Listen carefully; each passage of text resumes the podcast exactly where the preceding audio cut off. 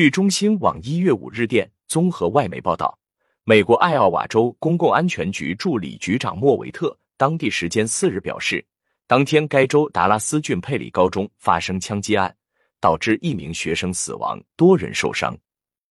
据报道，嫌疑人是一名十七岁的高中生，目前已身亡。他被发现时，身边有一把霰弹枪和一把小口径手枪。此外，在学校里还发现了一个简易爆炸装置，该装置已被安全处理。达拉斯郡警长亚当·因方特表示，现场已被控制，公众无需再担心安全。警方正在积极调查事件的原因和过程。因方特补充说：“幸运的是，当时校园内学生和教职工较少。”这在一定程度上减少了事件的影响。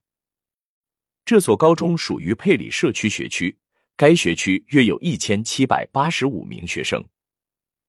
一月四日是假期结束后学生们返回校园的第一天。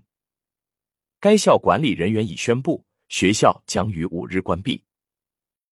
美国司法部发言人表示，司法部长已得知了这起枪击事件的详情，同时。白宫发言人也透露，美国总统拜登正在密切关注这起枪击事件的进展。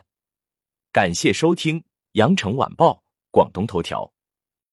喜马拉雅语音合成技术，让您听见更多好声音。